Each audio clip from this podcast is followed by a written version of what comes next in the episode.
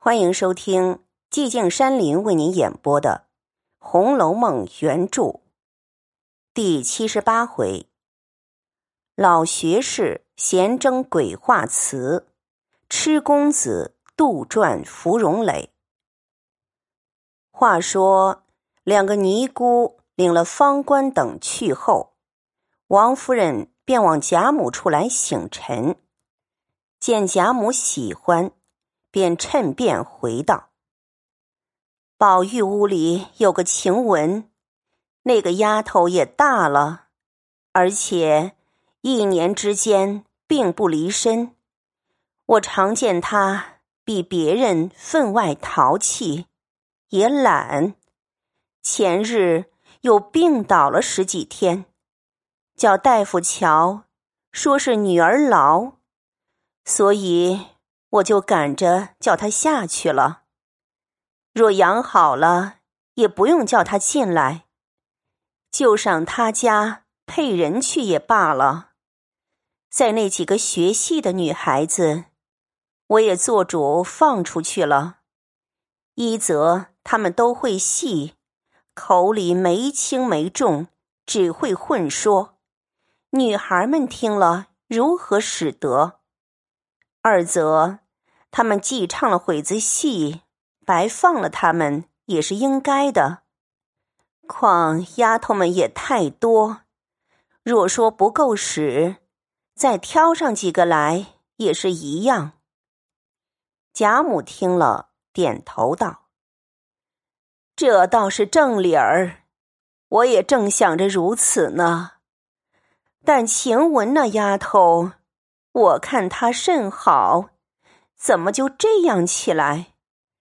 我的意思，这些丫头的模样、耍里、言谈、针线，多不及他。将来指他还可以给宝玉使唤的，谁知变了？王夫人笑道：“老太太挑中的人原不错。”只是他命里没造化，所以得了这个病。俗语又说：“女大十八变。”况且有了本事的人，未免就有些掉歪。老太太还有什么不曾经验过的？三年前我也就留心这件事，先只取中了他，我便留心，冷眼看去。他色色虽比人强，只是不大沉重。若说沉重之大礼，莫若袭人第一。虽说贤妻美妾，然也要性情和顺、举止沉重的更好些。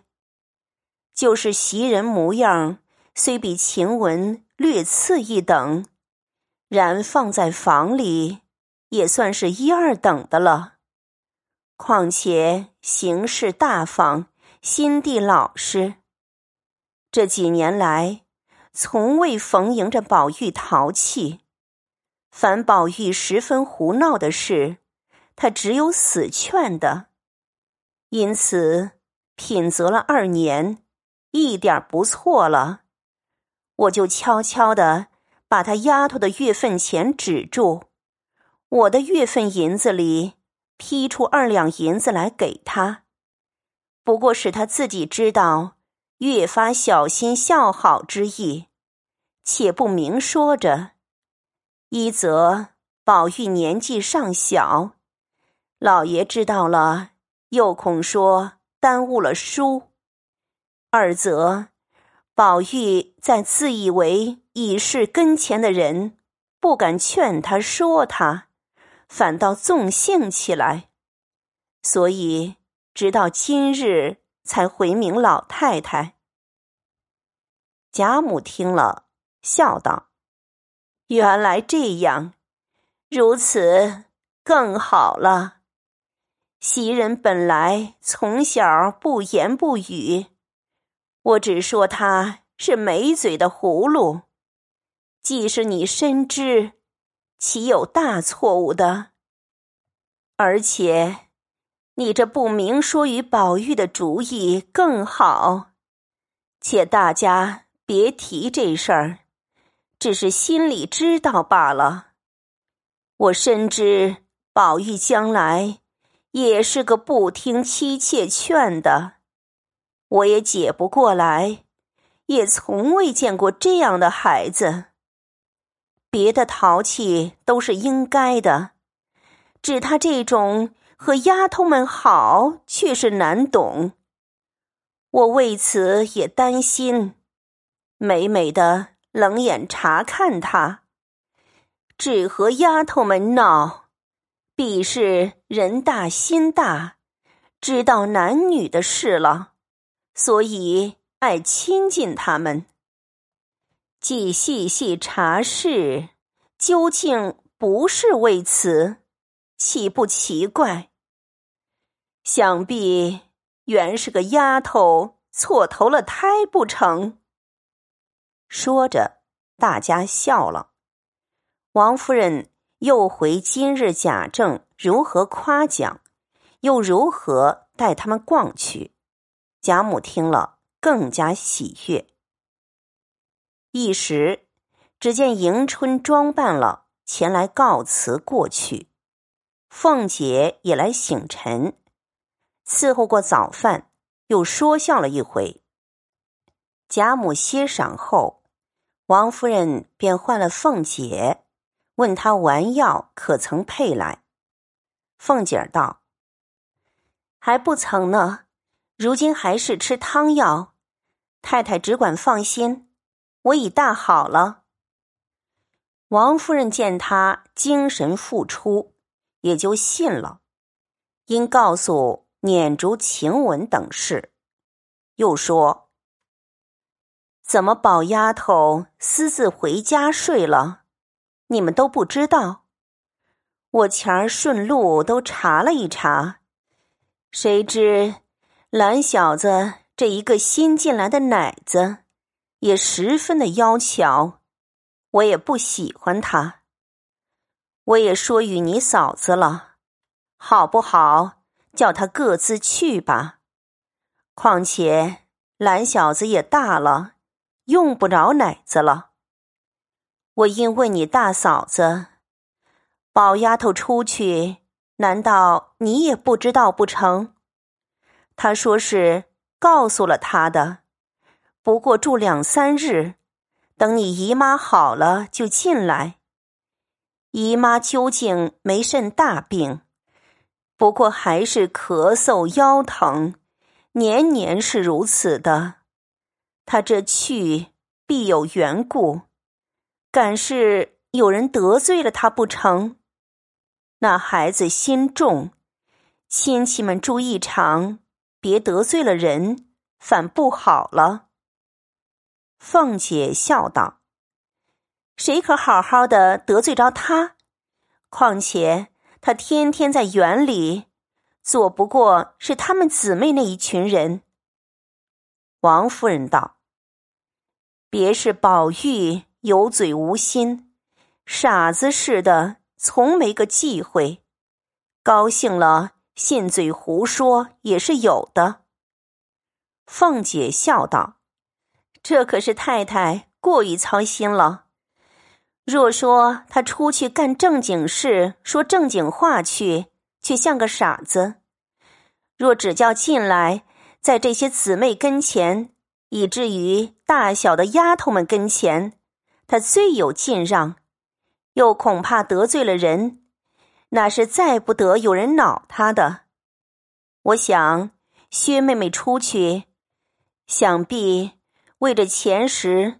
搜捡众丫头的东西的缘故，他自然为信不及园里的人才搜捡。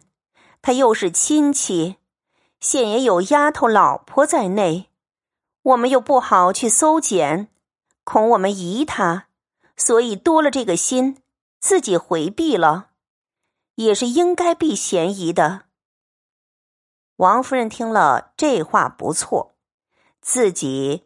遂低头想了一想，便命人请了宝钗来分析前日的事，以解他疑心。又仍命他进来，照旧居住。宝钗陪笑道：“我原要早出去的，只是姨娘是有许多的大事，所以不便来说。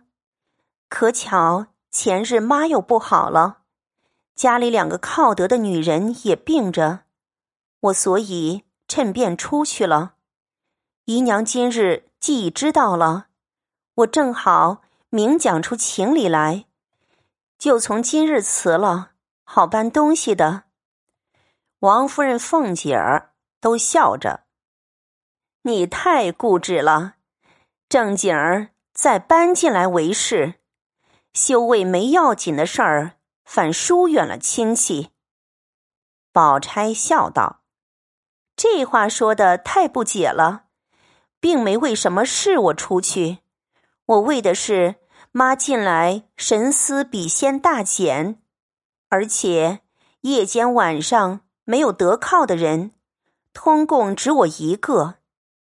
二则，如今我哥哥眼看要娶嫂子，多少针线活计，并家里一切动用的器皿，尚有未齐备的，我也须得帮着妈去料理料理。姨妈和凤姐姐都知道我们家的事，不是我撒谎。三则，自我在园里，东南上小角门子就常开着，原是为我走的，保不住出入的人，就图省路，也从那里走，又没人盘查。设若从那里生出一件事来，岂不两碍脸面？而且我进园里来住，原不是什么大事。因前几年年纪皆小，且家里没事，有在外头的，不如进来姊妹相共，或做针线，或玩笑，皆比在外头闷坐着好。如今彼此都大了，也彼此皆有事，况姨娘这边历年皆遇不遂心的事故，那园子也太大，一时照顾不到。皆有关系，唯有少几个人，就可以少操些心。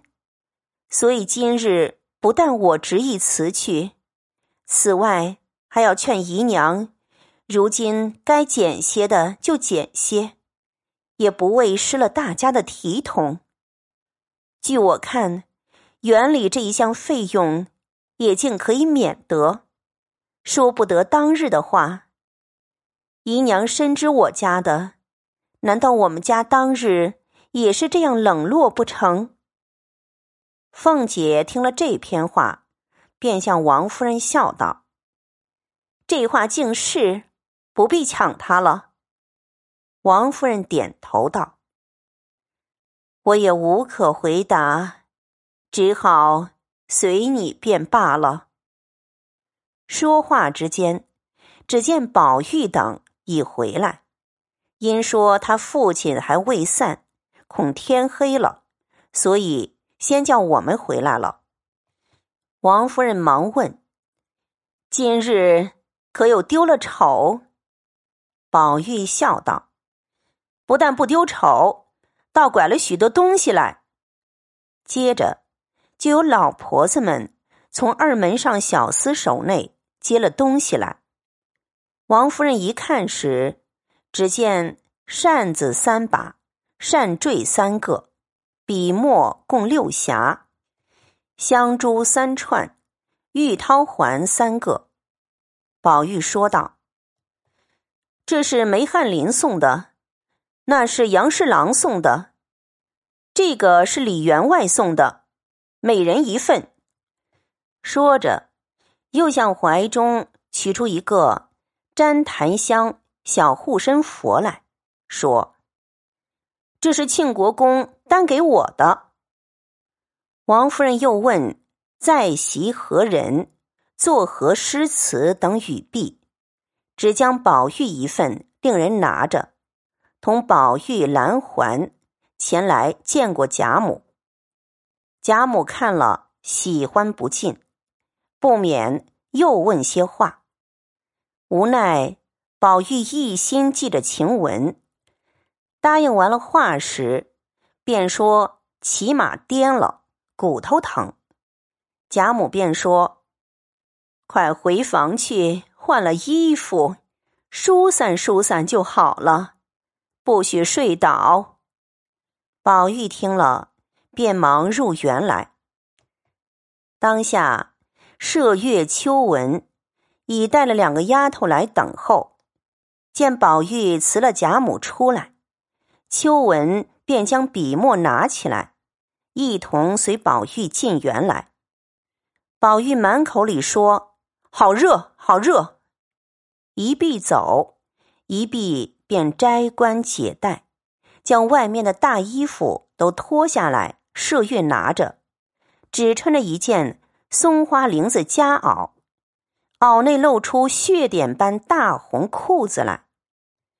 秋纹见这条红裤是晴雯手内针线，因叹道：“这条裤子以后收了吧，真是物件在，人去了。”麝月忙也笑道：“这是晴雯的针线。”又叹道：“真真是。”物在人亡了，秋纹将麝月拉了一把，笑道：“这裤子配着松花色袄、石青靴子，越显出这靛青的头、雪白的脸来了。”宝玉在前，只装听不见，又走了两步，便止步道：“我要走一走，这怎么好？”麝月道。大白日里还怕什么？还怕丢了你不成？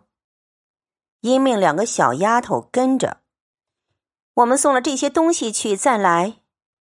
宝玉道：“好姐姐，等一等，我再去。”麝月道：“我们去了就来，两个人手里都有东西，倒像摆执事的，一个捧着文房四宝，一个捧着官袍带履。”成个什么样子？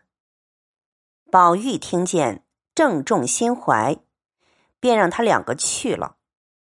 他便带了两个小丫头，到一时候，也不怎么样，只问他二人道：“自我去了，你袭人姐姐打发人瞧晴雯姐姐去了不曾？”